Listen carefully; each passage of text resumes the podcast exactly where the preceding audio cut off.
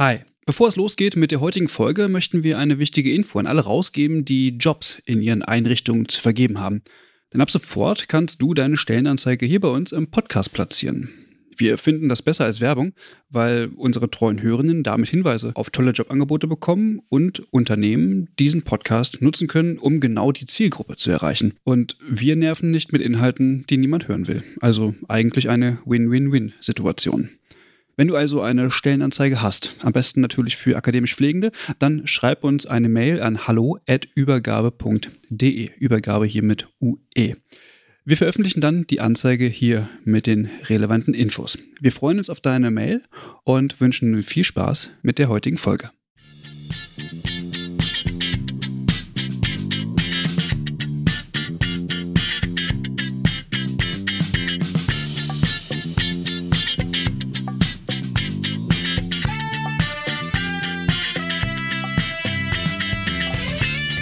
Hallo und herzlich willkommen zu einer neuen Folge vom Übergabe-Podcast. Wir begrüßen euch ganz herzlich zu einer neuen Folge und mit mir am Tisch sitzt einmal die Franzi. Hallo Franzi. Hi Eva. Und die Caro. Hallo. Hallo. Wir sind heute zu dritt zusammengekommen, weil wir uns mit dem Thema Sexismus und sexuelle Belästigung in Gesundheitsberufen beschäftigen möchten. Und dafür haben wir einen Gast eingeladen, die Sabine Oertelt Prigione. Hallo. Hallo. Vielleicht mögen Sie sich am Anfang einmal selber vorstellen, damit die Hörenden einschätzen können, warum genau Sie die Richtige für dieses Thema sind. Ich hoffe, ich bin genau die Richtige für das Thema. Vielleicht stellt sich heraus, dass es dann nicht stimmt. Also ich bin Sabine Otto-Prigione. Ich bin äh, Professorin für geschlechtersensible Medizin an der Uni Bielefeld und an der Radboud-Universität in den Niederlanden. In meinem Alltag bearbeiten wir vor allem Themen, die sich mit der Implementierung von geschlechtersensibler Medizin befassen. Aber ich habe auch noch äh, ein paar andere Herzensthemen, die ich mehr oder minder nebenbei untersuche und äh, wo ich dann verschiedene Organisationen vielleicht auch ab und zu unterstütze. Und es geht um die Prävention von sexueller Belästigung und Diskriminierung insgesamt im, im Universitätssystem oder im universitätsmedizinischen System. Ja, und in dem Bereich bin ich jetzt auch schon fast zehn Jahre unterwegs und äh, wie gesagt, habe dazu auch einige Forschungen gemacht und, und berate auch mehrere Organisationen oder auch manchmal Einzelne im Umgang beziehungsweise in der Prävention von, von diesen Phänomenen. Also Gesundheitseinrichtungen beraten Sie dann oder was für Organisationen? Ganz generell auch Organisationen?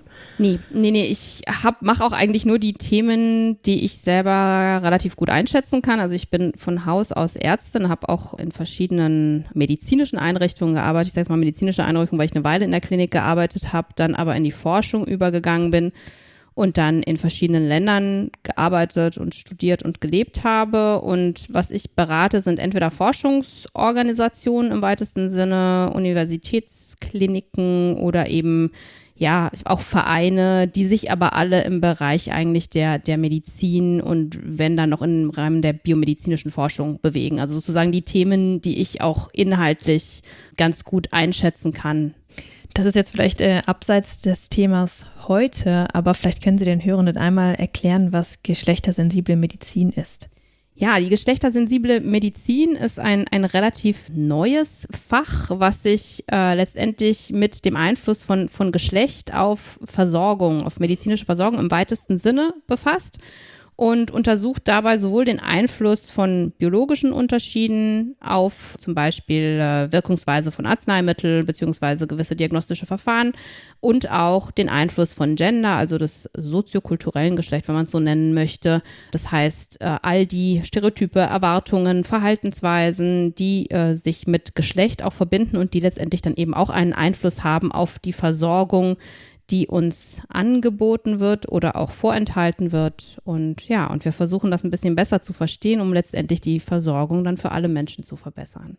Hat sich denn da jetzt, also ich meine, allen alle sind vielleicht ein bisschen müde mit dem Thema, aber mich würde interessieren, ob sich da ähm, neue Fragestellungen durch die Corona-Pandemie ergeben haben diesbezüglich.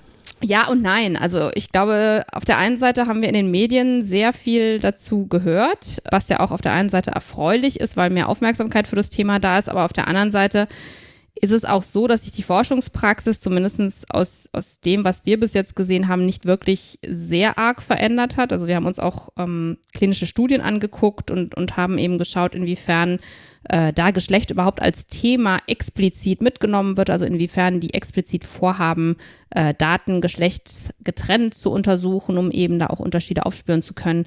Und da ist die Situation doch etwas, naja, würde ich mal sagen, suboptimal. Also äh, bei den Studien, die registriert sind, sagt eine alle 20 ungefähr, dass sie, dass sie Geschlecht in der Analyse mitnehmen wollen. Und wenn es dann um publizierte Studien geht, ist es immer noch eine alle fünf, die uns tatsächlich Daten zu Geschlechterunterschieden liefert oder beziehungsweise überhaupt Geschlecht untersucht hat. Es muss ja nicht immer Unterschiede geben.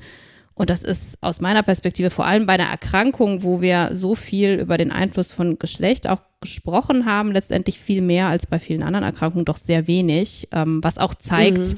und ich glaube, das ist dann wiederum auch ein Thema vielleicht für die Diskriminierung und die Belästigung, wie schwierig es ist, unsere, ja, gewohnten Verhaltensweisen zu ändern, unsere Standards zu ändern, unsere Organisationen auch zu ändern. Es, ist, es reicht selbst, äh, wenn wir viel Information vielleicht haben, ist es häufig nicht ausreichend, um unsere Verhaltensweise dann zu ändern. Ja, auch Forschungsansätze zu überdenken. Mhm, so. Genau. Genau, ja. Jetzt kommen wir mal zu dem, zu dem Thema, warum wir überhaupt uns zusammengesetzt haben. Was wird denn eigentlich unter Sexismus und sexueller Belästigung verstanden? So, also wenn es um sexuelle Belästigung geht, das sind, sind all die Handlungen, die letztendlich, ja, als, sagen wir so, als sexualisiert wahrgenommen werden können, also die auch vor diesem Kontext der Sexualität wahrgenommen werden, die im Rahmen einer Grenzüberschreitung passieren und die letztendlich Einfluss auf das gesamte Arbeitsfeld haben können. Also das heißt, all die Handlungen, die ich nicht will und die unter einen breiteren Rahmen der sexualisierten Handlung fallen können. Und ich sage es bewusst so, weil es natürlich auch mit einer subjektiven Wahrnehmung zusammen und auch zum Teil schwierig einzuschätzen manchmal ist. Aber all diese Handlungen, die ich vor allem eben gesagt als Betroffene nicht wünsche, die in irgendeiner Form als sexualisiert einsortiert werden könnten und die, und das ist ein ganz wichtiger Punkt, letztendlich einen Einfluss auf mich, aber eben auch, auch das weitere Arbeitsfeld haben können, werden als sexuelle Belästigung definiert. Als Sexismus, das ist nochmal eine, eine breitere Kategorie, in, in der all die Handlungen eigentlich subsumiert werden, die in irgendeiner Form auf, würde man sagen, stereotypische Geschlechterwahrnehmungen zurückfallen und in dem letztendlich Diskriminierung stattfindet aufgrund von wahrgenommenen oder erwarteten geschlechtsspezifischen Verhaltensweisen und vor allem dann ausgeübt wird, wenn jemand eben nicht einem gewissen geschlechtsspezifischen Bild entspricht oder geschlechtsspezifischen Vorurteilen und die dann letztendlich, wie gesagt, eben zu einer Diskriminierung führen im Sinne der mangelnden Teilhabe, beziehungsweise der, der Beleidigung auch manchmal, der Belästigung, dem, des Ausschlusses und so weiter. Ich habe mich ja in meiner Bachelorarbeit auch mit dem Thema mhm. sexuelle Belästigung beschäftigt, also bezogen jetzt nur auf den Pflegeberuf, auf äh, weibliche Pflegefachkräfte. Und mhm. Sie haben ja gerade schon erwähnt, dass äh, gerade sexuelle Belästigung auch irgendwie eine subjektive Wahrnehmung immer mhm. impliziert. Und mir ist eben aufgefallen dabei, dass es tatsächlich äh, Situationen gab, die zum Beispiel Person A und Person B haben eine relativ ähnliche Situation, die ihnen widerfahren ist, beschrieben. Und die eine Person meinte, ja, das ist jetzt nicht so schlimm gewesen, das ist schon okay. Und die andere Person hat das total als äh, sexuelle Belästigung aufgefasst und diese Person hat das zum Beispiel auch total emotional berührt. Also mhm. das zeigt ja irgendwie so ein Stück weit auch vielleicht, wo das Problem liegt in, in dem, wie man sexuelle Belästigung erkennen kann, oder? Genau, also das eine ist die Schwierigkeit, wie man es erkennen kann und letztendlich auch ähm, manchmal die Schwierigkeit, wie man, wie man Präventionsmaßnahmen dafür äh, entwickeln kann, weil es ist definitiv eine subjektive Komponente dabei. Das hat natürlich auch damit zu tun, welche Formen der sexuellen Belästigung jetzt hier angesprochen werden. Ich meine, wenn wir von, von körperlicher Belästigung reden, dann, dann ist es meistens nicht so ja, dann sagen wir so, dann, dann weichen die, die Meinungen meistens auch nicht so arg auseinander. Aber manchmal, wenn es um verbale Belästigung geht, dann wird es von, von manchen Personen vielleicht tatsächlich als ein missglückter Witz gesehen, den sie jetzt nicht weiter als problematisch ansehen und andere Personen fühlen sich äh, sehr stark angegriffen und, und beleidigt und belästigt. es ist natürlich so, es ist einfach Teil, Teil des Phänomens und, und das macht es manchmal eben auch ein bisschen schwierig, das einzuschätzen. Die Tatsache, dass da eine subjektive Komponente dabei ist, weil wir natürlich alle Individuen sind und weil die, die Empfindung einer, eines solchen, sagen wir mal, Angriffs- oder Grenzübertritts natürlich ähm, auch eingeordnet wird, basierend auf unsere Lebenserfahrung. Ich meine, ich, ich mag auf manche Dinge häufiger oder intensiver reagieren, weil ich vielleicht diese Art der Grenzüberschreitung schon erlebt habe, weil sie mich vielleicht an irgendeine traumatische Erfahrung erinnert, weil ich kulturell einfach erzogen worden bin, dass, dass gewisse Dinge nicht akzeptabel sind, beziehungsweise toleriert werden müssen. Also da gibt es ganz unterschiedliche Faktoren, die, die eine Rolle spielen und es letztendlich dann manchmal auch, auch komplex machen, darüber zu reden. Und deswegen, wie gesagt, von vornherein eben dieser Punkt, es liegt in, in der Wahrnehmung der Betroffenen und letztendlich müssen wir die Betroffenen dann auch so akzeptieren und das akzeptieren, was sie uns berichten, ohne da automatisch unsere Wahrnehmung und Masken aufzulegen. Und das ist auch das, was wir letztendlich in der Forschung auch versucht haben zu machen, um genau diese teils Unterschiede in der Wahrnehmung aufdecken zu können, die ja, die ja wichtig sind. Ich meine, die Tatsache, dass ich persönlich etwas als nicht belästigend empfinde, heißt ja noch nicht, dass jemand anders das auch nicht als belästigend empfindet und dann nicht vielleicht sogar Konsequenzen davon tragen kann. Weicht diese Definition, die Sie jetzt gesagt haben, irgendwie von der, von der gesetzlich vorgegebenen Definition ab, beziehungsweise wie, wie definiert der Gesetzgeber sexuelle Belästigung? Also ich kann Ihnen jetzt das AGG hier nicht genau vorlesen, das könnten wir jetzt noch aufrufen, aber prinzipiell die, die Punkte, die ich jetzt gerade erwähnt hatte, mit der, der Perspektive der betroffenen Person und eben auch vor allem, was auch wichtig ist, dieser Aspekt, dass es ja meistens nicht nur um zwei Personen im Arbeitsfeld geht, sondern dieses eben meistens auch einen, Effekt auf das gesamte Team oder manchmal auf gesamte Organisationen haben kann, die stehen im Gesetz auch so definiert und die Handlungen sowieso. Also wie gesagt, wir könnten jetzt das AGG nochmal aufrufen, das Allgemeine Gleichbehandlungsgesetz, wo eben die Diskriminierung äh, auch nochmal genau definiert wird. Warum ist denn das Thema eigentlich, also Sie haben sich da ja schon, schon viel mit beschäftigt und beraten da ja auch Einrichtungen, warum ist das denn überhaupt wichtig, das Thema, also auch für Gesundheitseinrichtungen oder Menschen, die in Gesundheitsberufen arbeiten?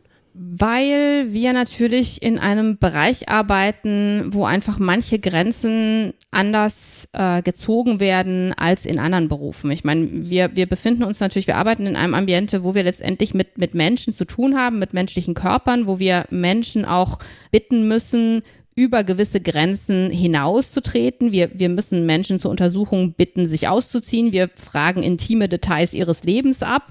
Äh, das ist natürlich nicht dasselbe, als wenn ich, weiß nicht, im Schalter in, in, der Post arbeite. Also um das jetzt mal ganz, ganz banal zu sagen. Das heißt, wir müssen ja schon allein, um unseren Beruf ausüben zu können, müssen wir gewisse Grenzen übertreten. Und das ist sicherlich ein Faktor. Das heißt, dieses Ausloten, wo genau sind die Grenzen der anderen Person und, und wie gehe ich damit um und wie kann man hier wirklich ein respektvolles Miteinander auch aufbauen von beiden Seiten. Also es betrifft jetzt nicht nur die Ärztinnen und Ärzte und Pflegekräfte, sondern natürlich auch aus Patientinnenseite. Wie, wie, wie, wie habe ich mich auch zu verhalten gegenüber von Menschen, die hier einen Beruf ausüben?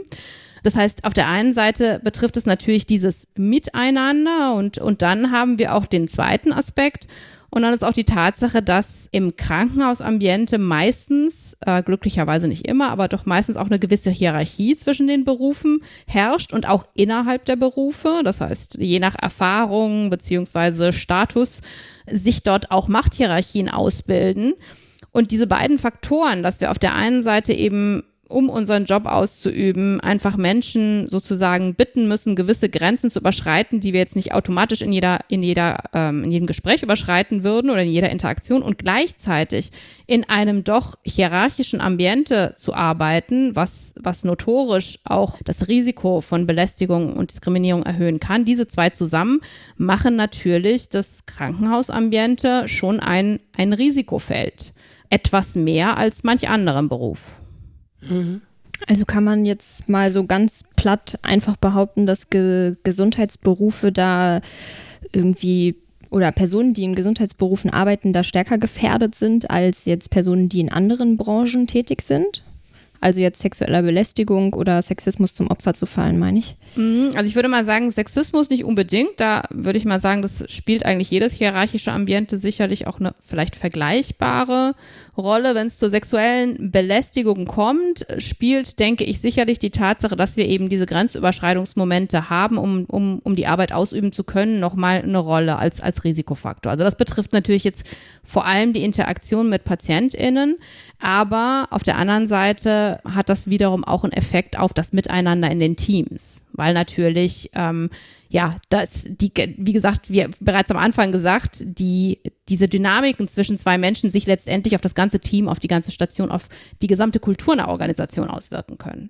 Wir haben hier im Podcast ja schon ja vor geraumer Zeit eigentlich mhm. mal eine Folge zum zu Feminismus äh, mhm. gemacht und auch ja daher, wo, ja, woher die Pflege eigentlich kommt, ob die Pflege ein sogenannter Frauenberuf ist mhm. und äh, dergleichen. Und ich musste gerade, als Sie äh, darüber gesprochen haben, halt eben auch daran denken, ja, Sexismus wird zumindest irgendwie in der Blase, in der ich mich aufhalte, wird immer in Verbindung auch mit Frauen oder gerade mit Frauen ähm, gebracht. Und meine Frage wäre irgendwie, ob sie, ob es da das ist vielleicht jetzt auch eine naive Frage, ob es eine Verbindung dazu gibt, dass halt viel mehr Frauen natürlich auch in der Pflege arbeiten und wie Sie eben gesagt haben, die Hierarchien, die wir und also innerhalb der unterschiedlichen Berufe eben auch sehen, die Pflege ja eher, hm, ich würde sagen, im unteren Teil angesiedelt ist. Gibt es da irgendwie Verbindungen, auch so, ja, so theoretischer Art auch?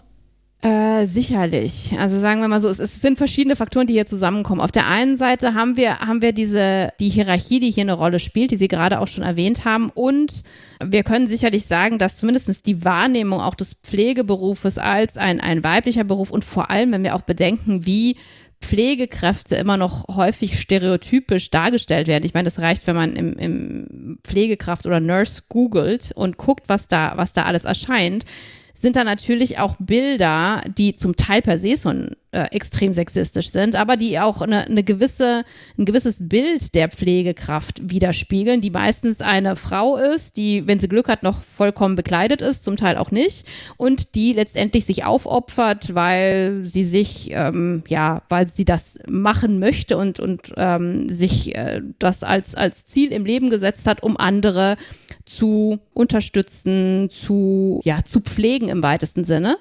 Was natürlich schon mal ein, ein gewisses stereotypisches Bild gibt, was A, die Professionalisierung vollkommen wegnimmt und das sowohl in der Rolle, die gespielt wird, also weil das die Pflegekraft hat, sich aufzuopfern und das ist nicht ein Beruf, der adäquat bezahlt werden müsste, weil die Menschen ausgebildet sind und tatsächlich einen wichtigen Beruf äh, ausüben. Das ist Punkt eins.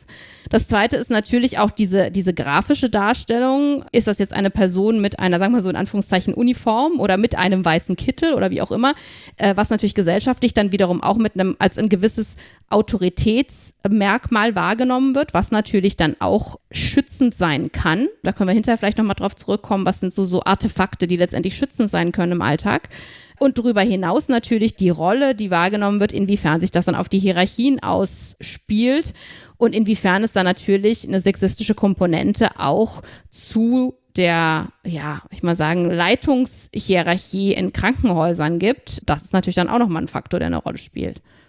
Ich habe mhm. dazu gerade noch mal eine Frage zu dem Punkt 1, den Sie gesagt haben. Vielleicht haben Sie das auch eben schon gesagt und ich habe ähm, das nicht ganz verstanden. Meine Frage wäre, ob ja die Verharmlosung oder ich, mhm. wenn man etwas lapidar betrachtet, wie halt eben Care-Arbeit und sagt, okay, das ist jetzt etwas, was Frauen äh, in die Wiege gelegt wurde, äh, dass sie das gerne machen, dass es irgendwie ja was mit Herz zu tun hat und diese Dinge, ist das eine Art von Sexismus oder fällt das unter etwas anderes? Ähm, ich würde mal sagen, also ob es jetzt per se als Sexismus definiert werden kann, würde ich nicht unbedingt sagen, aber die Schlussfolgerungen, die darauf basieren, sind per se sexistisch. Also es ist nicht die mhm. Tatsache, mhm. dass Care-Arbeit per se weiblich stereotypisiert ist, obwohl es natürlich auch schon in die Richtung geht, aber es sind die Konsequenzen, mhm. die daraus mhm. ähm, entstehen im Sinne von, ja, du bist ja eine Frau und das heißt, Kehrtätigkeiten ist eigentlich das, wozu du dich berufen fühlen musst. Äh, und dementsprechend müssen wir dich A nicht richtig bezahlen und B musst du das über dich mhm. ergehen lassen, weil das ist ja sozusagen dein, dein Ziel im Leben. Also das sind so diese Konsequenzen, die aus einem gewissermaßen stereotypischen Bild entspringen, die dann definitiv sexistisch sind. Okay, danke. Ja jetzt bezüglich, wenn man sich irgendwie Statistiken anguckt, da, ich könnte mir vorstellen, dass es da auch eine sehr große Dunkelziffer eventuell gibt. Aber können Sie irgendwie Infos dazu geben, wie häufig es zu solchen Fällen in den Gesundheitsberufen kommt und ob vielleicht einzelne Berufsgruppen oder einzelne Personengruppen häufiger betroffen sind als andere? Also ich, ich glaube, der erste Punkt, der, der hier wichtig ist, ist, wie wird es überhaupt erforscht? Also beziehungsweise was wird gefragt, wenn, wenn vor allem solche Befragungen durchgeführt werden? Weil das spielt, ein ganz groß, spielt eine ganz große Rolle, wenn es zu den, zu den Zahlen letztendlich geht. Also wir hatten vor einigen Jahren, haben wir eine, eine große Studie an der Charité damals durchgeführt, die WPP-Studie, also Watch, Protect, Prevent. Und das Ziel war damals die Erstellung einer Workplace Policy äh, zur Prävention sexueller Belästigung an der Charité. Und im Rahmen dieser Studie, die, die drei Arme hatte, haben wir auch eine, eine Datenerhebung durchgeführt, damals mit, mit Ärztinnen und Pflegekräften und haben da ganz bewusst bei der Befragung uns nochmal Gedanken darüber gemacht, ja, wie, wie können wir das eigentlich erfassen, was wir wollen? Weil, wenn man sich die Studien anguckt, was in der Literatur so alles vorhanden ist, sieht man enorme Unterschiede in, in der Prävalenz von sexueller Belästigung. Also es kann von 5% bis 95% gehen, sehr abhängig davon, wie gefragt wird, was gefragt wird und wer befragt wird. Und wenn ich zum Beispiel in einer Studie frage, haben Sie sexuelle Belästigung erlebt, ist das natürlich schwierig, weil erstens mal muss ich mir absolut sicher sein, dass das, was ich erlebt habe, sexuelle Belästigung ist und setze ich da kein Kreuzchen drauf. Und das ist schon mal ein, ein enormes Problem per se, weil, wie bereits am Anfang auch gesagt, es gibt Fälle, die sind sehr eindeutig, aber ganz viele Fälle sind auch in dieser Grauzone, wo man sich vielleicht selber nicht ganz sicher ist. Stelle ich mich jetzt einfach nur an? Bin ich zu sensibel? War das überhaupt schon Belästigung oder nicht? Und sobald man sich diese Fragen stellt, wird man das nicht ankreuzen. Das heißt, wenn solche Fragen gestellt werden und die wurden leider auch gestellt in, in anderen Studien, kann ich davon ausgehen, dass es sicherlich zu einer enormen Unterschätzung kommt. Das heißt, was wir versucht hatten, ist, wir haben die Teilnehmenden einfach gefragt, ob sie eine ganze Reihe von verschiedenen Dingen erlebt haben, ohne überhaupt zu sagen, ist das jetzt Belästigung oder nicht, sondern wir haben einfach gefragt, haben sie diese Dinge jemals erlebt? Und das ging von äh, obszönen Bemerkungen über Zuzwinkern, über irgendwelche Bilder via SMS oder WhatsApp zu schicken, hin zu Berührungen, zu bis hin zur sexuellen Nötigung. Also das, das waren ungefähr zehn verschiedene Stufen. Und da musste man einfach ankreuzen, ob man das überhaupt jemals erlebt hatte im, im Arbeitsambiente. Und dann erst in einem zweiten Schritt haben wir dann gefragt, ob die Teilnehmenden das tatsächlich als belästigend wahrgenommen hatten, beziehungsweise in einer zweiten Stufe als bedrohlich. Also wir haben sozusagen diese Handlungen losgelöst von der Beurteilung, weil wenn wir nur gefragt hätten, was war belästigend, hätten wir sicherlich vieles nicht erfasst.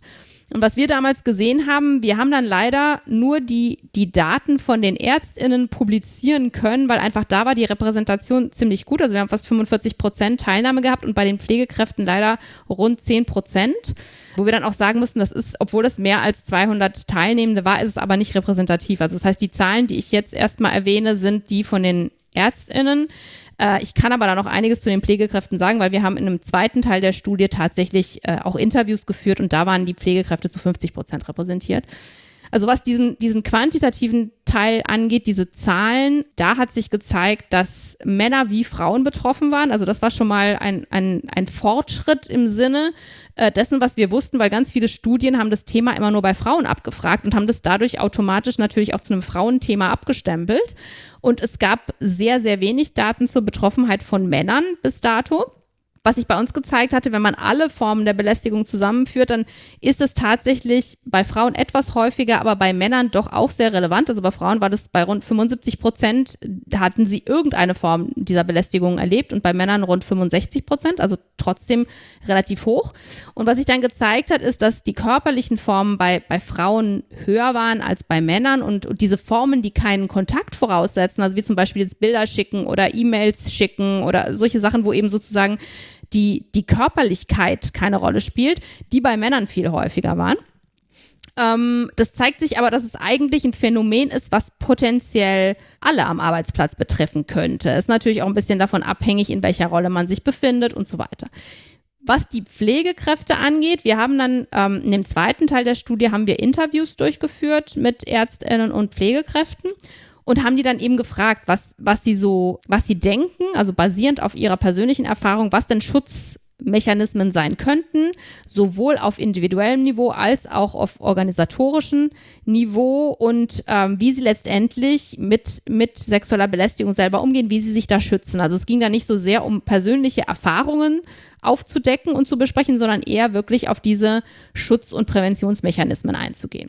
Und was sich insgesamt in der Studie gezeigt hatte, ist, dass die, die TäterInnenprofile unterschiedlich waren. Also bei Ärztinnen und Ärzten waren es vor allem Kollegen, die am häufigsten genannt wurden, bei Pflegekräften mhm. am häufigsten Patientinnen und Patienten, wenn es um Belästigung ging. Also da tatsächlich ein großer Unterschied. Und wenn es vor allem um die körperliche Belästigung ging, bei Pflegekräften viel häufiger als bei Ärztinnen und Ärzten. Also das definitiv sichtbar.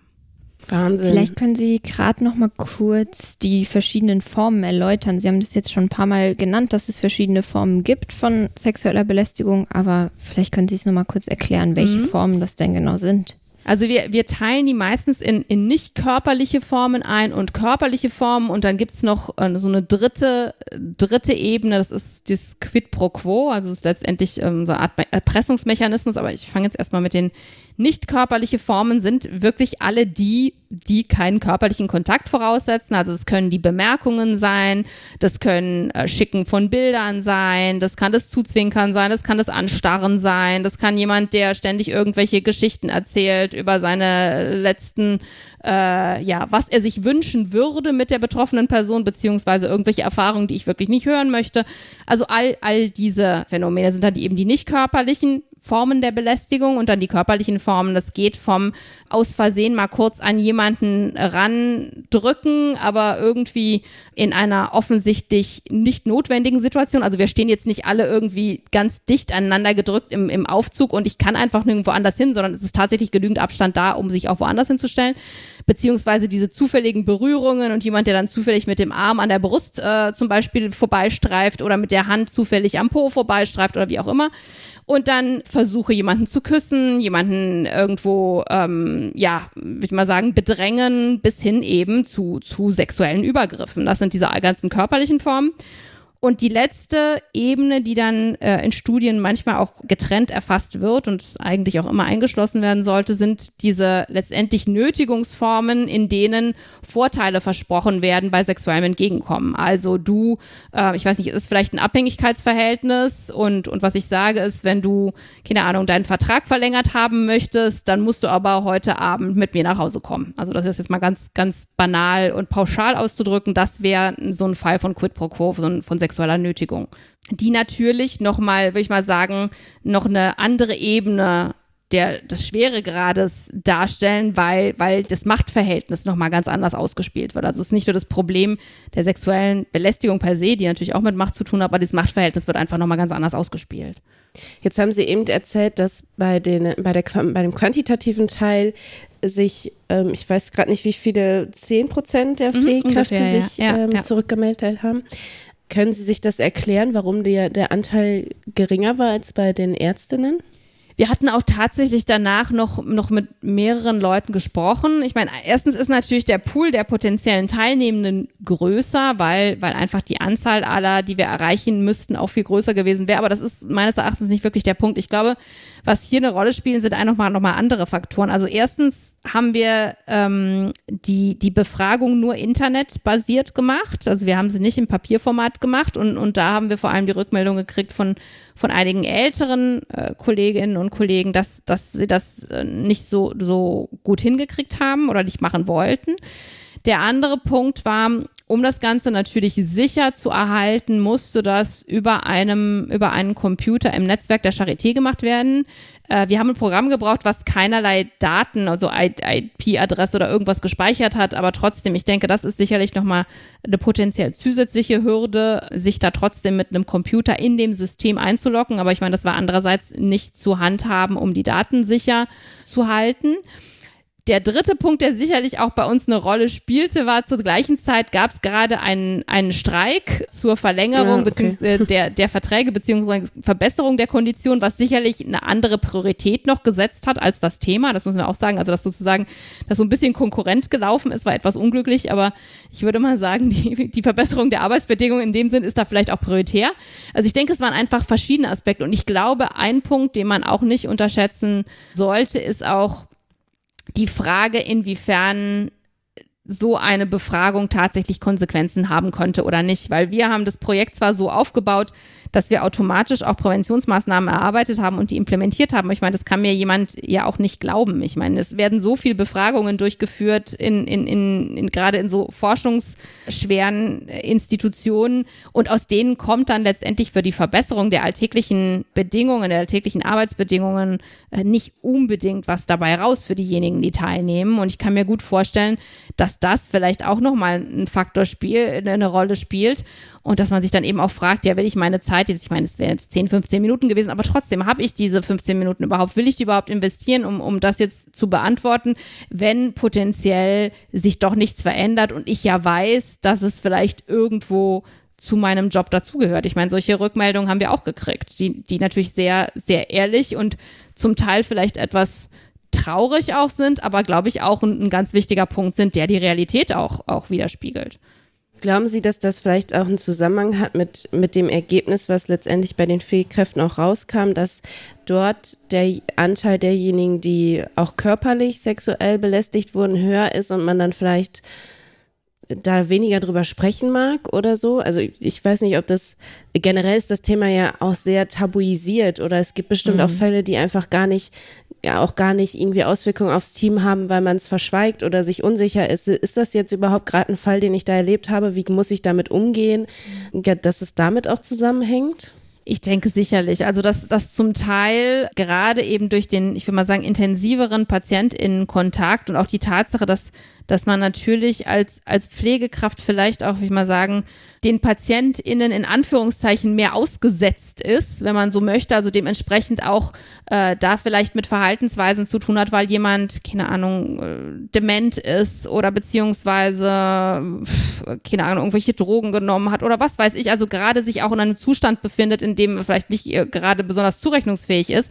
Das hat natürlich eine Konsequenz auch auf die Einschätzung von, von dem, was mir dann in meinem Arbeitsalltag passiert. Weil ähm, wenn ich jetzt als Ärztin dann zehn Minuten dazukomme und dann wieder weg bin, ist das natürlich auch was anderes. Und das Risiko ist gewissermaßen auch noch anders, als wenn ich als Pflegekraft diese Person dann vielleicht waschen muss oder ähm, was weiß ich, ähm, mich einfach viel mehr um, um, um den Alltag, äh, im Alltag auch mit dieser Person Kontakt habe. Und was natürlich auch dazu führt, dass ich zum Teil auch andere, ich will mal sagen, Coping-Strategien dafür entwickeln muss oder beziehungsweise äh, entwickle, ob ich das jetzt machen muss, ist vielleicht nochmal zur Frage zu stellen, aber dass ich natürlich nochmal andere Coping-Mechanismen entwickle, um damit umzugehen und tatsächlich dann auch die Frage, ja, wie gehe ich jetzt damit um? Kann ich das überhaupt dann als Belästigung einstufen? Sollte ich das so machen? Was bedeutet das für meine Professionalität, äh, wenn ich sehe, dass die anderen vielleicht da ja, zumindestens offensichtlich keine Probleme damit haben und so weiter und so fort. Ich glaube, das hat dann, wirft dann natürlich nochmal andere Ebenen auf, um, um sich auch zu fragen, wenn meine Kollegen im Team da nichts dazu sagen, beziehungsweise das als normal behandeln und, und ich persönlich das aber als übergriffig empfinde, ja, ist das dann, bin ich das? Bin ich dann nicht professionell genug? Wie, wie passt das dann vielleicht? Bin, bin ich nicht, wie gesagt, ausgebildet genug für diese Situation? Es wirft natürlich dann auch gewisse, potenziell gewisse Selbstzweifel auf. Mhm. Ja. Und weil Sie das auch gerade gesagt haben mit den dementen Patienten oder Patientinnen, das ist ja, glaube ich, auch in der stationären Langzeitpflege mhm. ein äh, sehr weit verbreitetes Problem oder Phänomen, wie auch immer, dass die Frage einfach ist, können kognitiv eingeschränkte Personen überhaupt äh, Täter einer sexuellen Belästigung sein oder geht das gar nicht? Können die nichts dafür? Ist das, also wie ist das Ganze einzustufen? Das ich weiß nicht, ob man das abschließend irgendwie nee. Äh, nee, oder vollständig beantworten kann, aber. Nee, und das ist auch, äh, ist auch tatsächlich so ein, so ein Feld, wo, wo wir auch verschiedene Ebenen haben, die da noch eine Rolle spielen. Auf der einen Seite wirklich unsere professionellen Verpflichtungen, auf der anderen Seite unsere persönlichen Grenzen, ethische Fragen. Ähm, also das, da kommen ganz viele Ebenen zusammen und, und es gibt auch, ich würde mal sagen, noch keine abschließende sagen wir so, Richtlinien, wie wir jetzt genau damit umgehen, weil wir auf der einen Seite natürlich, sagen wir so, professionelle ähm, Richtlinien entwickeln können. Auf der anderen Seite gibt es eben diese auch subjektive Komponente, wo dann meine persönliche Grenze auch ist. Oder vielleicht auch einfach, wann meine persönliche Grenze ist. Das ist auch nochmal ein Punkt, weil ich kann vielleicht gewisse Dinge auch heute und morgen und übermorgen ertragen, wenn ich weiß, dass der Patient oder die Patientin dann weg ist. Wenn ich dann in der Langzeitpflege arbeite und weiß, dass ich vielleicht monatelang mit, mit diesen PatientInnen zu tun haben werde, dann ist vielleicht meine Grenze auch anders, beziehungsweise irgendwann ist das dann auch vielleicht ausgeschöpft. Wie gehe ich dann damit um und, und welche Effekte hat das dann auch auf meine Motivation, aufs Risiko für Burnout und so weiter und so fort. Ja, ja es ist spannend. Das geht ja schon fast in die Richtung, was, wie reagiert man als Pflegekraft, mhm. wenn man in so eine Situation kommt oder wie die Präventionsmaßnahmen aussehen oder dann nochmal näher reinzugehen. Ähm, bevor wir da hingehen, würde mich nochmal interessieren, konnten Sie diese Ergebnisse, die Sie erfasst haben bezüglich der Häufigkeit des Erlebens, auf andere Berufsgruppen übertragen?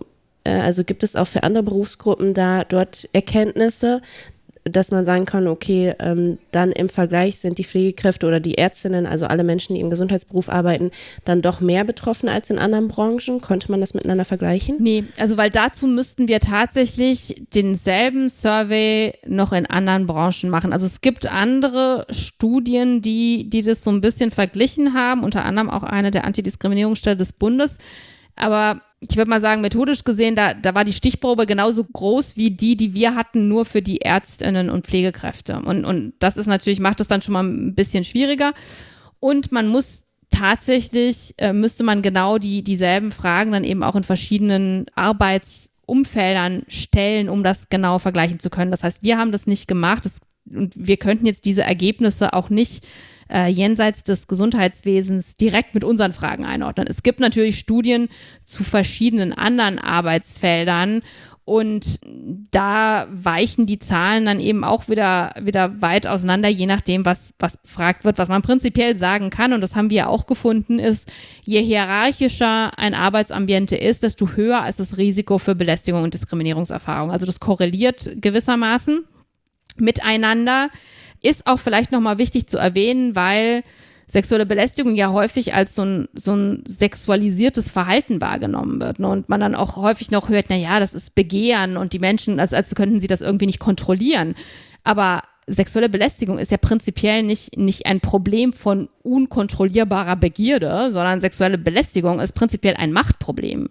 Es geht letztendlich darum, ein, ein professionelle Konflikte ganz häufig auf einer nicht professionellen Ebene auszuspielen, wo, wo sich die Menschen nicht mehr professionell wehren können. Und, und das ist eigentlich auch das Perfide daran, dass es eben letztendlich gar nicht um Sexualität geht, sondern es geht tatsächlich um, um Machtausspielung im weitesten Sinne, die dann vielleicht unter dem Deckmantel der Sexualität dann noch ausgelebt wird, aber die, die, die sexualisierte Komponente ist eigentlich nur ein geringer Teil des Phänomens. Und ich glaube, das muss man sich auch immer vor Augen führen. Äh, wie würden Sie das dann beschreiben, wenn diese sexuelle Belästigung von Patienten oder Patientinnen ausgeht? Weil prinzipiell könnte man ja meinen, dass äh, Pflegefachfrauen oder Pflegefachmänner, die jetzt da gerade am Patientenbett zum Beispiel irgendwie eine pflegerische Handlung am mhm. Patienten ausüben, dass die eher in der machtvolleren Position sind als die Patienten selber. Meistens geht es ja tatsächlich darauf zurück, also äh, sagen wir so, ich gehe jetzt mal von jemandem aus, der zurechnungsfähig ist. Also wenn es jetzt vielleicht um einen de dementen Patienten geht, dann ist es nochmal was anderes, weil wir uns natürlich dann auch fragen müssen, welche Art von Demenz ist das und, und sind die vielleicht tatsächlich nicht mehr in der Lage einzuschätzen, was sie da eigentlich gerade machen.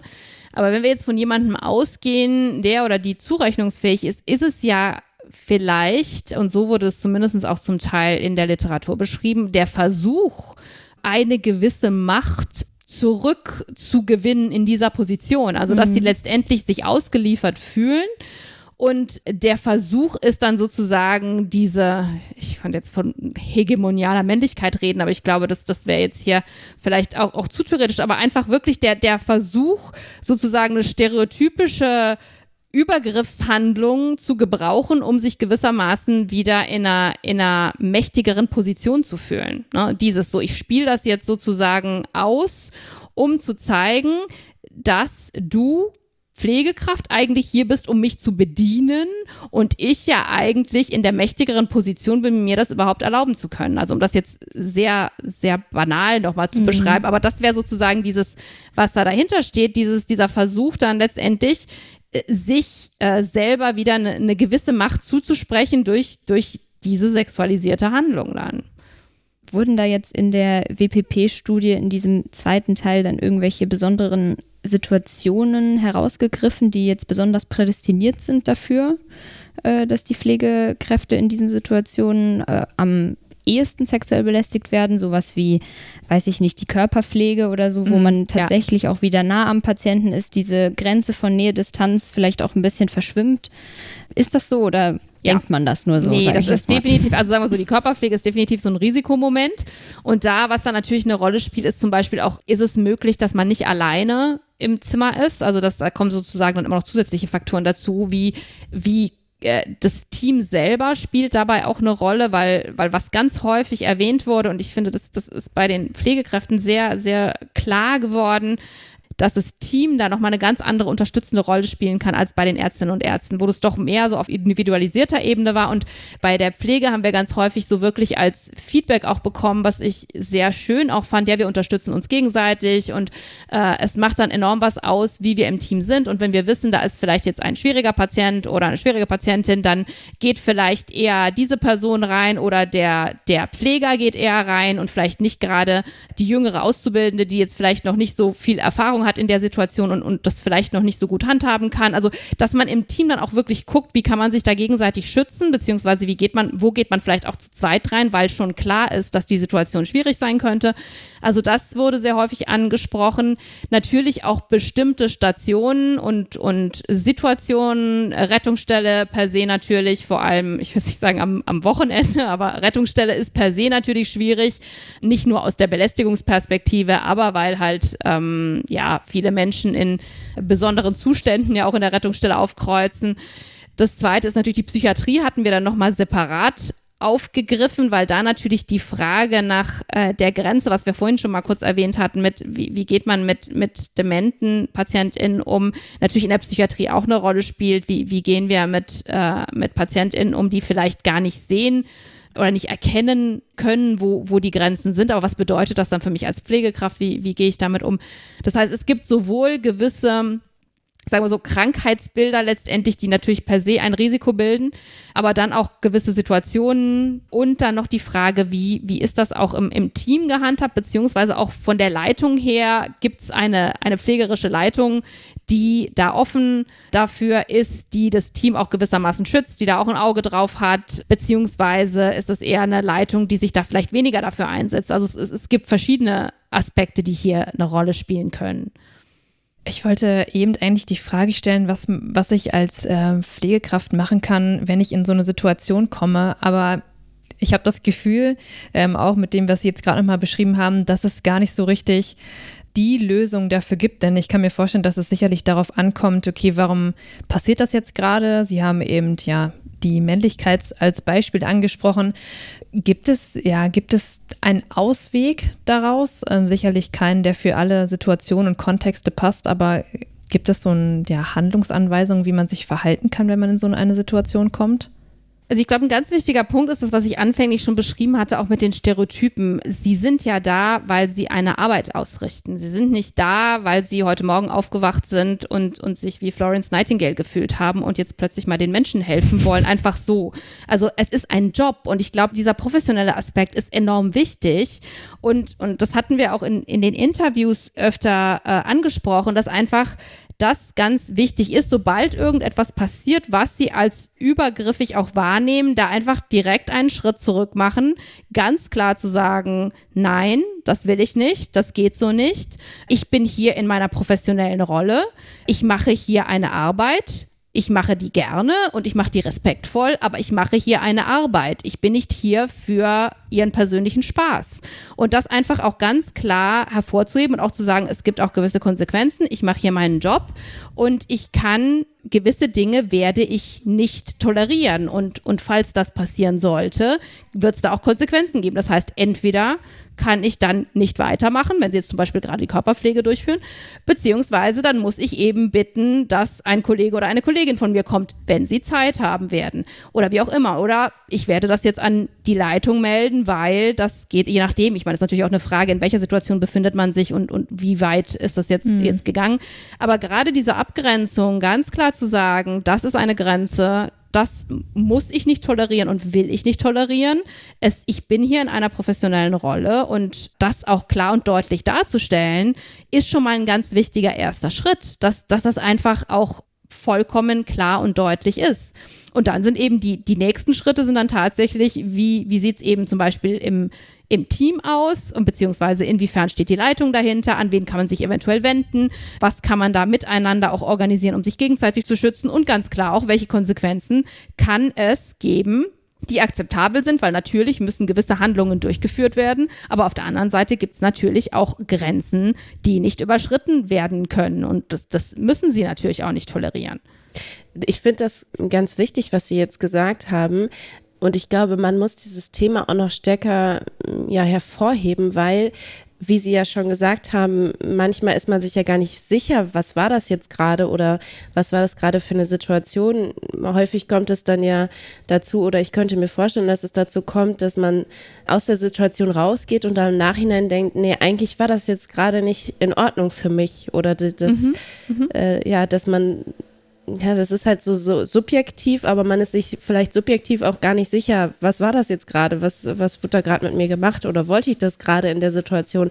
Und man kennt das ja oft, dass man sich dann im Nachhinein denkt, da hätte ich jetzt aber mal anders reagieren können. Kann man das irgendwie üben oder hilft ja. es, das Thema zu thematisieren diesbezüglich? Absolut. Und ich denke, das ist auch der, der ganz wichtige Punkt, ist, wenn man zu dem Thema irgendwelche Fortbildungen zum Beispiel macht, wenn man das, ich meine, man kann das ja manchmal auch, wenn man, wenn man Teammeeting hat, kann man das auch in kurzem Format machen. Aber ich denke, gerade dieses Ausprobieren und es geht nicht so viel darum, dass jemand kommt und ihnen irgendwie eine halbe Stunde was erzählt, sondern es geht tatsächlich darum, zu versuchen, sich in diese Situation hineinzuversetzen. Und, und die, die, ich finde, die erfolgreichsten Fortbildungen machen genau das. Setzen sie in eine Situation, wo, wo sie das eventuell auch mit, mit Peers spielen oder wie auch immer, in der sie probieren, sich in so eine Situation hineinzuversetzen und dann probieren zu reagieren. Weil was, was ganz häufig passiert, ist, wenn man das erste Mal sich in so einer Situation befindet, dann weiß man nicht so recht, was einem geschieht. Und manche Leute sind halt tatsächlich so schlagfertig, dass sie sowas sagen, dass sie dann gleich was sagen können darauf.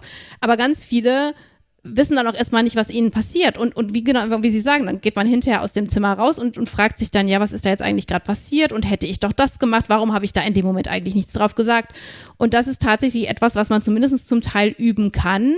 Und zumindest dieses sich rausnehmen aus der Situation, was ich gerade schon erwähnt hatte, mit zu sagen, nein, das ist meine Grenze und nein, das akzeptiere ich nicht und ich will, ich will das nicht ich meine, man, man muss jetzt nicht unbedingt lernen, sich dann extrem humorvoll aus so etwas rauszuwinden. Das ist in dem Moment vielleicht auch gar nicht angemessen. Aber einfach zu sagen, so, wenn das für mich nicht in Ordnung ist, kann ich sagen, das geht nicht und das mache ich so. Und das für sich selber auch mal auszuprobieren, kann schon extrem hilfreich sein. Und, und was sich ja auch zeigt, ist, wenn man, wenn man das dann zumindest auch mal nur probiert hat, äh, kriegen wir ganz häufig auch als Feedback, dass die Leute dann sagen, wenn ich mich tatsächlich in so einer Situation befinde, dann habe ich auch weniger Schwierigkeiten, mich da zu positionieren, weil ich mich schon mal da reingedacht hatte.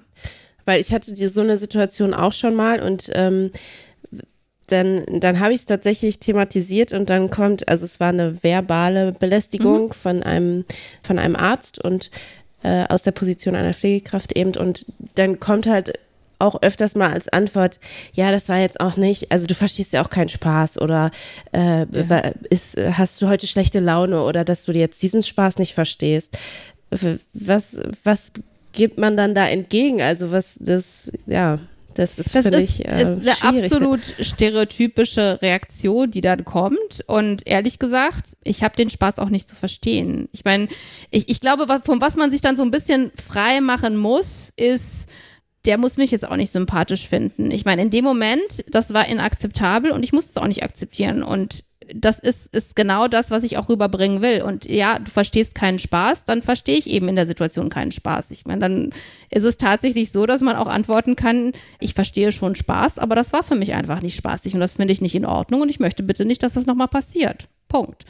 Und äh, ja. ganz häufig, wenn das dann aber auch so direkt ohne, ich meine, das ist jetzt kein Angriff, aber das ist einfach ganz klar, die eigene Grenze da aufzuzeigen, das ist ein ganz, ganz wichtiger Mechanismus. Es ist kein einfacher Mechanismus, aber es ist ein sehr wichtiger Mechanismus, diese Grenze einfach klar und deutlich zu machen, die ja wiederum, wenn man so möchte, wenn man das aus, immer aus der Perspektive sieht, einer Machtausspielung, ist in dem Moment, wo ich sage, das ist meine Grenze und die hast du nicht zu übertreten, setze ich für mich ja wiederum auch Grenzen, was ja auch eine Machtaffirmation per se mhm. ist. Was klar sagt, das ist meine Grenze und die hast du nicht zu übertreten.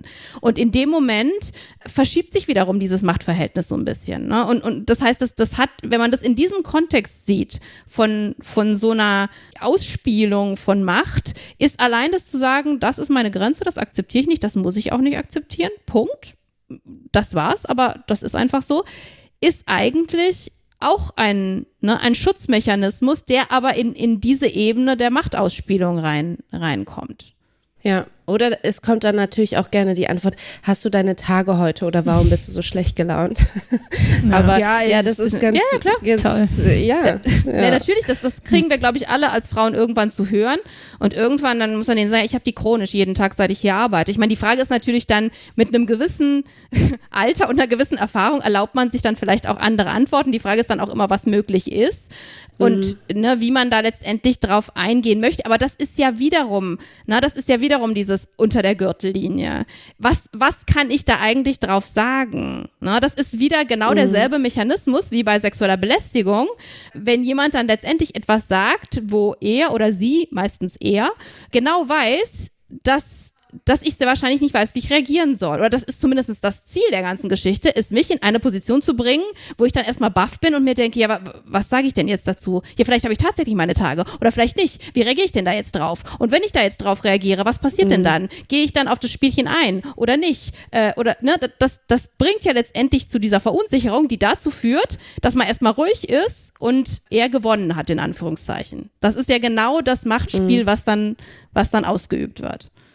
Ich glaube, das ist auch ganz wichtig, wenn man dann in der Situation Kontra gibt, auch wenn man dann, wenn der, die, wenn man dann nicht das Gefühl hat, dass diese Person einen jetzt wirklich äh, ernst genommen hat oder seine, äh, meine persönliche Empfindung jetzt wahrgenommen hat. Aber vielleicht führt es dazu, dass er bei der nächsten Person das sich nochmal anders überlegt, bevor er so einen Satz bringt, den er mir gebracht hat. Und das wäre ja auch schon ein Erfolg, so. Ja, absolut. Ähm, ja. Ich meine, es wäre schön, wenn, wenn alle so denken würden, weil das ist es letztendlich ja auch. Und, und wenn wir bedenken, was, was letztendlich die effektiven In Interventionen sind, wenn es um Prävention von, von Belästigung und Diskriminierung geht, sind es eigentlich diese Bystander-Interventionen, wo wir einerseits entweder eingreifen, wenn wir sehen, dass mit jemand anderem etwas gemacht wird, dass jemand anders angesprochen wird oder angegriffen wird und wir da sozusagen dazwischen gehen, äh, oder wiederum die anderen das mit uns machen oder dass man eben dieses Gefühl entwickelt, wie, wie Sie es jetzt gerade auch gesagt haben, ich wehre mich jetzt, werde dann vielleicht auch blöd angemacht, aber auf der anderen Seite schütze ich gewissermaßen andere Leute, die nach mir kommen könnten. Und ich meine, das ist natürlich schon eigentlich ein, eine altruistische Handlung, die aber letztendlich dann tatsächlich zur Konsequenz hat, wirklich andere schützen zu können. Ja, und wenn der dann meint, dass mhm. ich nicht, nicht äh, witzig bin, ja, vielleicht will ich für so eine Person auch gar nicht witzig sein. Ne? Mhm. Muss ich auch ja. nicht.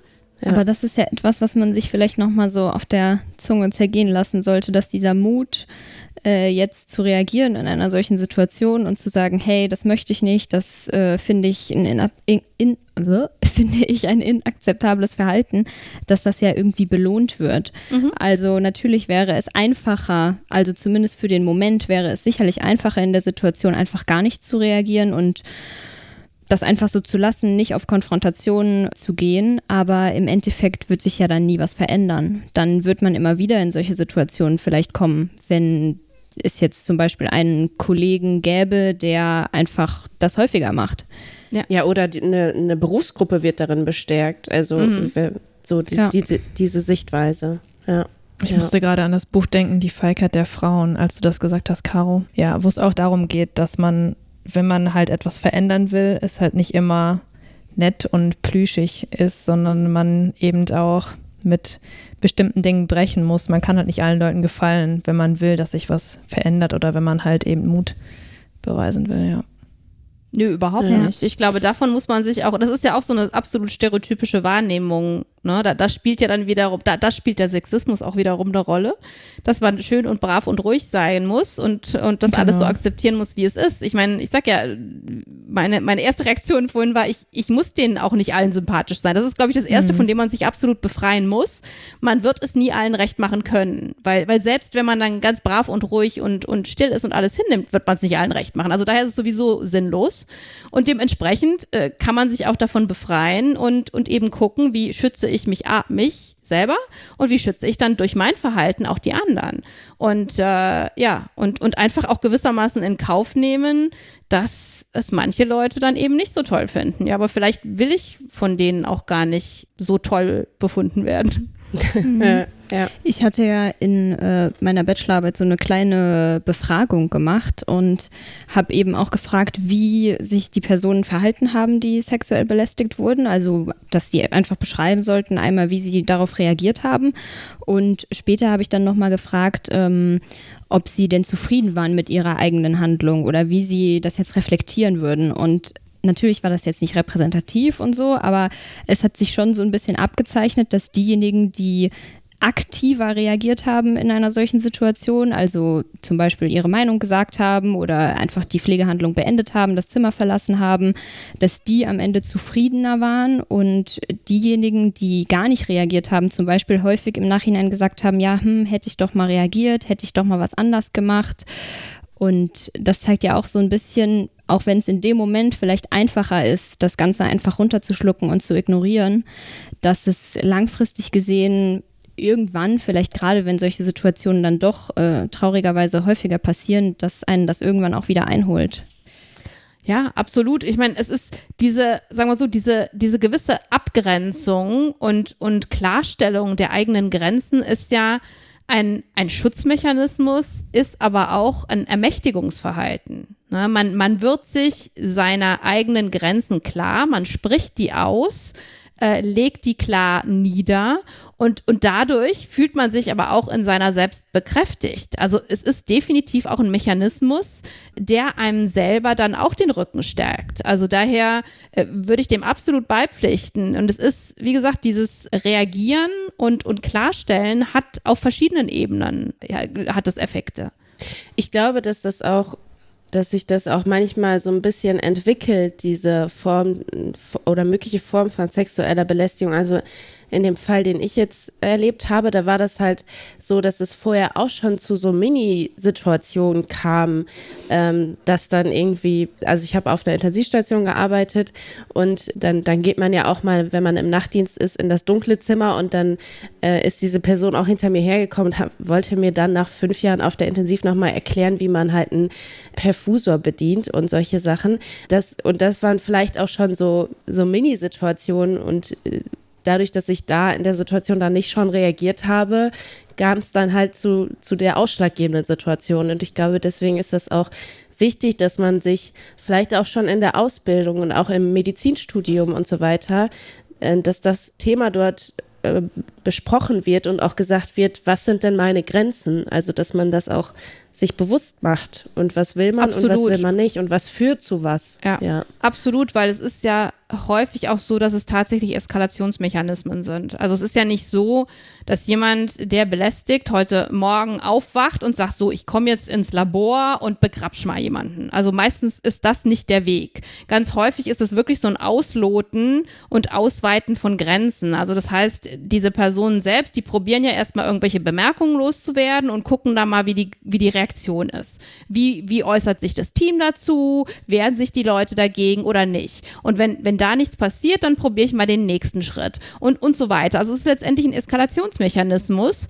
Und ähm, wenn dem natürlich früher Grenzen gesetzt werden, dann kommt es eventuell auch gar nicht zu solchen Vorfällen. Das kann eben, wie gesagt, zwischen zwei Personen passieren, aber auch insgesamt in sozusagen in der Verhaltensentwicklung von einer Person. Und je früher dann auch gewisse Grenzen klar gemacht werden, desto weniger kommt es vielleicht auch zu gewissen, ja, schlimmeren Formen der, der Belästigung. Jetzt äh, haben wir schon ein bisschen darüber gesprochen, was man denn tun kann in der Situation selber als Pflegekraft oder auch als Ärztin oder als Arzt.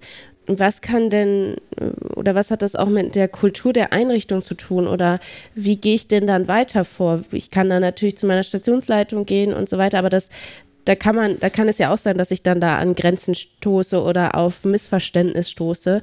Ähm, das heißt, wie kann eine Einrichtung präventive Maßnahmen etablieren, damit solche Situationen nicht passieren? Mhm. Also ich denke, das, das Allerwichtigste ist, dass es überhaupt als Thema angesprochen werden kann. Das ist ja per se noch überhaupt keine Selbstverständlichkeit. Ähm, und, und ganz viele Organisationen haben ja immer noch diese Logik, wenn wir nicht drüber reden, dann gibt es das nicht. Und wir wissen natürlich alle, dass das nicht stimmt, aber äh, es ist immer noch häufig so, so ein bisschen die, diese Herangehensweise, wenn wir es irgendwie, ähm, ja, wenn wir es einfach nicht ansprechen, dann wird es schon nicht passieren. Oder wenn es wirklich ganz schlimm ist, dann werden wir es schon erfahren, denkt dann die Leitung manchmal. Also ich glaube, ein, ein ganz wichtiger Punkt ist, dass es überhaupt ein Thema ist, was angesprochen werden kann, innerhalb der Organisation überhaupt, aber eben auch vor allem der, des kleineren Teams oder der Station, in, in, der man in der man arbeitet, dass es überhaupt ein Thema ist, was, was erwähnt werden kann.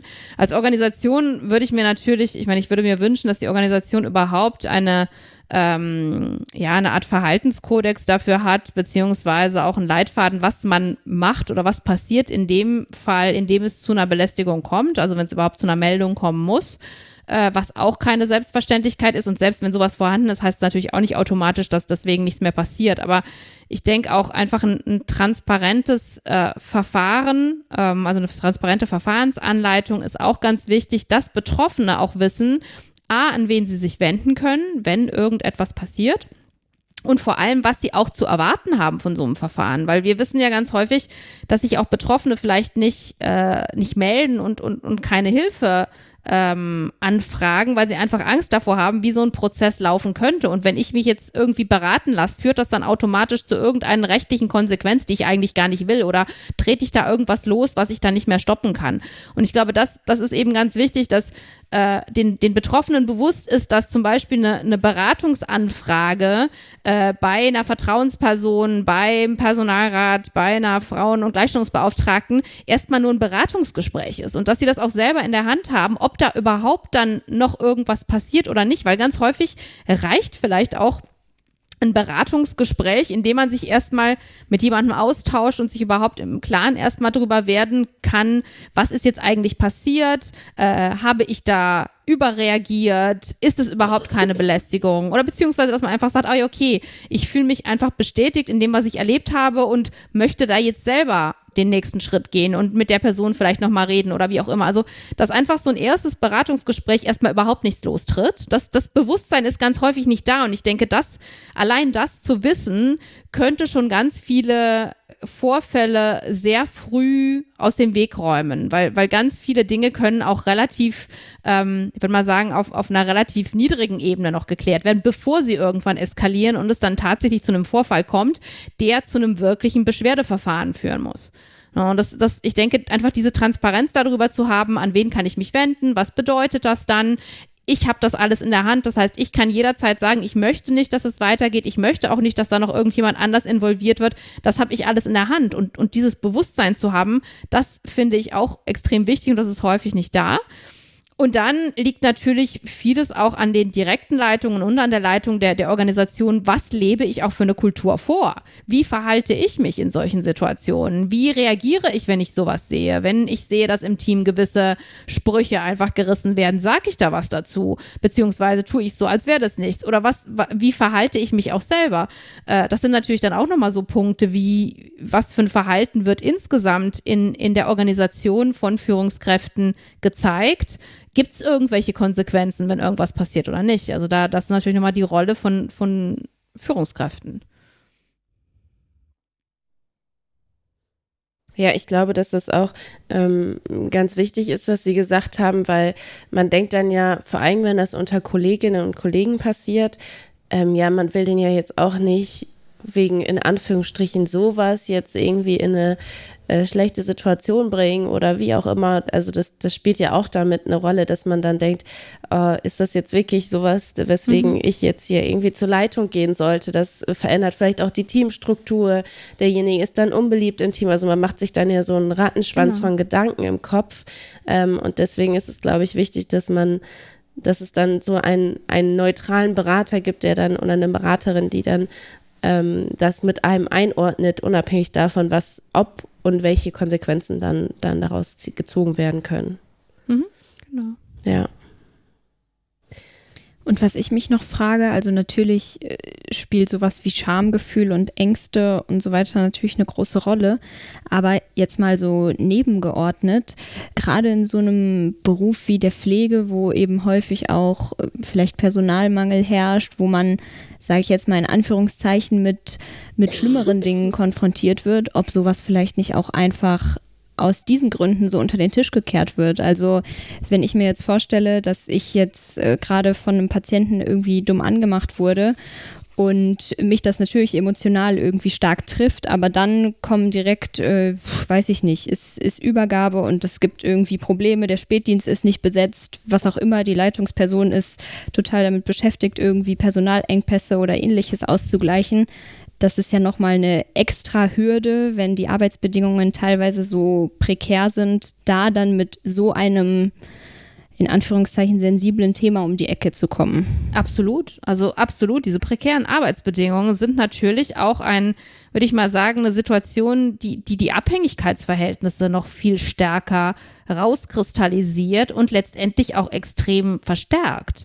Und gerade solche Phänomene, also die, die ja wiederum, sagen wir so, die, dieses, der Personalmangel führt ja zu, zu ausgeprägteren würde ich mal sagen, Verantwortungsgefühl dem Team gegenüber und, und Abhängigkeit ja, genau. von den Strukturen und, und auch zu einer, würde ich mal sagen, stärkeren Ausprägung der Hierarchie, weil gewissermaßen werden ja auch gewisse hierarchische äh, Bedingungen, unter denen man arbeitet, ja auch aus, ja, ich will nicht sagen ausgespielt, aber letztendlich geltend gemacht was eben genau dazu führt, dass man gar nicht mehr die Zeit und den Kopf hat, sich mit solchen Dingen, die letztendlich psychologisch und körperlich schädigend sein können, auseinanderzusetzen, weil man einfach nur noch funktioniert. Also in, in der Hinsicht ist Personalmangel neben all den anderen Problemen, die, die er mit sich bringt, auch sicherlich noch ein fördernder Faktor und auch dementsprechend noch ein größeres Problem, mhm. was wiederum zur Professionalisierung führt. Aber das ist nochmal ein anderer Punkt. Ja. Was, also wir haben jetzt eben gesagt, es gibt, es wäre gut, wenn da so eine Beratungsstelle vorhanden ist. Was, was können denn Einrichtungen für Konsequenzen daraus ziehen aus so einer Situation? Ähm, also vor allem, wenn das jetzt zwischen, zwischen oder von einem Patienten ausging oder einer Patientin. Ja, also es gibt, ich will mal sagen, verschiedene, verschiedene Optionen. Erstens mal sollte es tatsächlich Beratungsinstanzen geben und das kann sowohl auf Teamebene sein, auf Stationsebene und auf Organisationsebene, dass es also einfach Menschen gibt, die man ansprechen kann, wenn sowas passiert. Das ist schon mal ein wichtiger Punkt, die aber auch die Möglichkeit haben, dann tatsächlich zu intervenieren. Also es sollte jetzt auch idealerweise jemand sein, der oder die auch eine gewisse Befugnis hat, dann eventuell zu intervenieren. Wie Sie sagen jetzt vor allem, wenn, wenn da irgendjemand übergriffig ist, dass man eben sagt, okay, ähm, da kann man jetzt auch gewisse Konsequenzen daraus ziehen. Ich meine, was wir uns damals an der Charité noch überlegt hatten, also ich, ich bin selber nicht mehr an der Charité, daher sind wir dann irgendwann auch nicht mehr dazu gekommen, weil ich dann auch weg war, aber war natürlich auch noch die Überlegung, so eine Art Charter für PatientInnen auch noch zu schreiben in der wir natürlich auf der einen Seite darlegen, was, was man den PatientInnen bietet, aber auf der anderen Seite auch, was so gewisse Erwartungshaltungen sein können. Ich meine, wir, wir, wir erwarten, und ich sage, das, das läuft alles ein bisschen auf diese, diesen professionellen Respekt zurück wir erwarten auch ein gewisses grundlegendes Verhalten und dann eben auch so die Frage, wie geht man damit um, wenn dieses grundlegende Verhalten den Pflegekräften und Ärztinnen gegenüber nicht, nicht gewahrt wird? Wann, wann ruft man dann vielleicht den Sicherheitsdienst, beziehungsweise wann wird da auch eventuell die Stationsleitung dazu gerufen oder wann, wann greift da vielleicht der, der Oberarzt ein oder die Oberärztin, die gerade Schicht haben? Also wie, wie, dass man vielleicht intern auch eine gewisse Flowchart entwickelt von Eskalationsstufen, je nachdem, was eben passiert und wie man dann, an wen man sich zuerst wendet und, und falls die Person das lösen kann, gut, aber falls nicht, wie, wie das sozusagen weitergehen kann. Ne? Und äh, dass sowas vielleicht auch klar dargestellt ist. Und, und ich meine, allein der Prozess, in der Station so etwas zu besprechen, hat natürlich auch schon so einen Interventionscharakter, weil wenn sich das gesamte Team ärztlich, pflegerisch, ähm, weiß ja nicht, vielleicht sind da Physiotherapeuten noch dabei oder wie auch immer, es können ja auch noch andere Gesundheitsberufe dabei sein, wenn die sich alle mal zusammensetzen müssen und überlegen, okay, diese Situationen passieren, aber haben wir da überhaupt so einen Ablaufplan, wenn sowas passiert und wenn jemand sich da eben in dem Moment nicht, nicht zur Wehr setzen kann, haben wir da überhaupt einen Ablauf, was gemacht werden könnte? Und sich sowas einfach mal zu überlegen und dafür auch einen Plan zu entwickeln, ist ja auch eine Intervention an sich. A, verdeutlicht das den verschiedenen KollegInnen vielleicht auch, dass nicht alle sich in derselben Situation befinden, äh, dass manche vielleicht auch vulnerabler sind als andere und, und tatsächlich führt es auch dazu, dass vielleicht alle auch gewissermaßen eine gegenseitige Verantwortung übernehmen können. Also es kann an sich auch ein, ja, ich will nicht sagen so ein Teambuilding-Prozess sein, aber dass man natürlich diese gegenseitige Verantwortung auch nochmal deutlich macht. Ja, also ich glaube, das ist auch total wichtig, dass man sich irgendwie aufgehoben fühlt. Also, dass man das Gefühl hat, dass der, der Vorgesetzte irgendwie da auch seiner Fürsorgepflicht nachkommt und sich kümmert um seine Mitarbeitenden. Und deswegen frage ich mich irgendwie immer, gerade heutzutage, wo solche Thematiken auch jetzt gerade nach der Hashtag MeToo-Debatte irgendwie ja immer auch medienwirksamer wurden, warum solche ja, Krankenhäuser oder Pflegeheime oder generell ja, AkteurInnen, die irgendwie ja zuständig sind für die Gesundheit von anderen Personen, nicht in der Hinsicht auch die Gesundheit der Mitarbeitenden irgendwie so auf dem Schirm haben. Also es wäre ja total auch medienwirksam für ein Unternehmen selbst zu sagen, hey, wir kümmern uns darum und dann haben Leute vielleicht auch mehr Lust da zu arbeiten. Also ich verstehe gar nicht, warum das nicht heutzutage schon Standard ist. Ja, im, im Gesundheits Bereich, vor allem in Deutschland, würde ich jetzt mal sagen, noch weniger als in vielen anderen, was ja per se auch irgendwie so ein bisschen auch wiederum stereotypisch ist. Ne? Wir kümmern uns um alle anderen, aber nicht um ja. uns selbst. Und dementsprechend müssen sich unsere Arbeitgebenden ja auch nicht wirklich um uns kümmern, weil wir kümmern uns ja auch nicht um uns selbst. Also daher, äh, wir müssen ja Menschenleben retten. Und ich glaube, die, diese Überlegung, dass, dass das natürlich auch langfristig Konsequenzen hat und dass man als Arbeitgeber in da auch Verantwortungen hat, da ist das Gesundheitswesen anderen Branchen, würde ich mal sagen, noch meilenweit hinterher. Da ähm, hat sich, müsste sich de definitiv noch, noch einiges tun auf ganz vielen Ebenen. Weil ich meine, dieses Bewusstsein und die Wertschätzung der Mitarbeitenden hat ja wiederum auch mit Arbeits, ähm, sagen wir so, mit Organisationsformen zu tun, mit Organisationskultur, mit äh, Hierarchien beziehungsweise keine oder weniger Hierarchien, mit, mit Teambewusstsein und gegenseitiger Verantwortung. Ich meine, das hängt ja irgendwo, hängt das ja alles zusammen. Das sind ja jetzt nicht Themen, die aneinander vorbeilaufen, sondern die sind alle miteinander auch verbunden.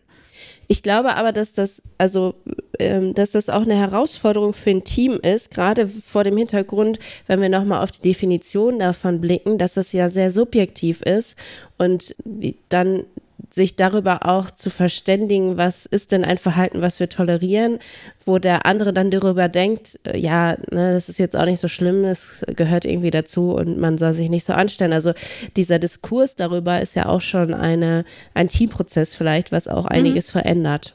Ja, sicherlich. Ja. Sicherlich. Ja. Ich glaube, wir haben ganz schön viel zu dem Thema schon jetzt besprochen. Vielen Dank, dass Sie sich die Zeit genommen haben. Ich weiß nicht, Franzi und Caro, habt ihr noch irgendwelche Themen oder Fragen? Ich habe keine Frage mehr. Sehr gut. Nee, ich glaube auch, wir haben das jetzt vollumfänglich beleuchtet. Mir fällt jetzt spontan auch nichts mehr ein. Mir fällt noch eine Sache ein zur Abgrenzung des Themas. Wir haben ja jetzt immer darüber gesprochen, vor allem bei Situationen, die von Patientinnen ausgehen. Ähm, gibt es auch die andere Richtung, also dass äh, sexuelle Belästigung gegenüber Patientinnen ähm, passiert oder läuft das dann eher vor allem auch in Richtung Forschung unter dem Thema Gewalt in der Pflege oder Gewalt in, in Gesundheitsberufen? Es läuft ein bisschen mehr unter dem, unter dem Bereich Gewalt in, in, ja, in, in medizinischen Berufen, aber ich würde sagen, das ist natürlich, erstens mal ist es auch, ich würde mal sagen, ich will nicht sagen, es ist noch fast ein größeres Tabuthema.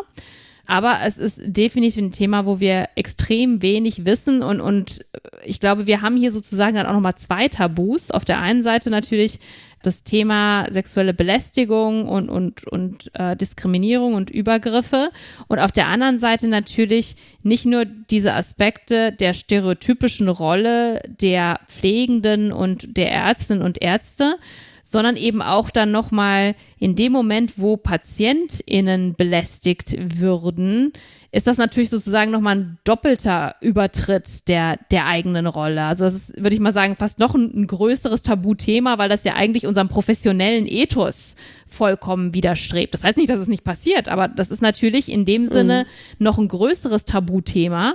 Und das zu beforschen, ist, ist extrem komplex. Und, und die Frage ist natürlich auch, allein hier auch Daten zu erheben und hier überhaupt auch, auch einzugrenzen und auch Betroffene zu finden, ist, ist schon komplex. Und ich kann mir auch vorstellen, dass die, sagen wir so, die, die institutionellen Hürden, um Belästigung von Mitarbeitenden zu beforschen, sind schon hoch. Und ich kann mir gut vorstellen, dass die Beforschung der Belästigung von Patientinnen und Patienten, dass die Hürden da noch höher wären, weil es natürlich nicht nur diese ja, ethischen Implikationen für uns hat, sondern potenziell auch rechtliche Implikationen nochmal auf einer anderen Ebene haben könnte. Also äh, das hat natürlich nochmal eine ganz andere Komplexitätsdimension, die es dann nochmal schwieriger macht, äh, das wirklich zu be beforschen, was auch der Grund meines Erachtens ist, warum wir da wirklich sehr wenig Daten dazu haben. Also wäre das noch so eine, so eine Forschungslücke, die man sich noch mal, der man sich nochmal stellen müsste, ähm, hm. um da irgendwie Vielleicht Erkenntnis drüber zu also Ich werde das jetzt nicht, ich habe schon genügend Themen, aber sehr gerne, wenn das jemand anders machen will. Ich finde das sehr spannend. ja. Ja, dann bedanken wir uns ganz herzlich, dass Sie sich die Zeit genommen haben. Das war total eine total spannende Folge. Ich fand ich war ehrlich gesagt in dem Moment, wo sie so die Zahl genannt haben, auch so ein bisschen geschockt oder schockiert. Andererseits, wenn man so mit Kolleginnen spricht, dann ähm, kennt man eigentlich kaum jemanden kennen, der nie irgendwas ja, genau, erlebt hat. Genau. Ne? Ja. Ja, ja, genau, genau. Und deswegen würden wir uns freuen, wenn sich die Hörenden auch eingeladen fühlen, da über dieses Thema zu diskutieren. Das könnt ihr auf unserer Homepage oder auch bei Social Media. Ich glaube, sie sind auch äh, bei Twitter, habe ich sie letztens mhm. entdeckt. Ja, ja, Das passt. Genau, dann würden wir sie auch verlinken. Also falls da noch direkte Fragen äh, sind, dann ähm, mhm. twittert auch gerne. Und ansonsten freuen wir uns, dass Sie sich die Zeit genommen haben. Vielen Dank nochmal an der Stelle. Und genau, dann sagen wir bis zum nächsten Mal. Ja, tschüss. vielen Dank noch für die Einladung und tschüss. tschüss.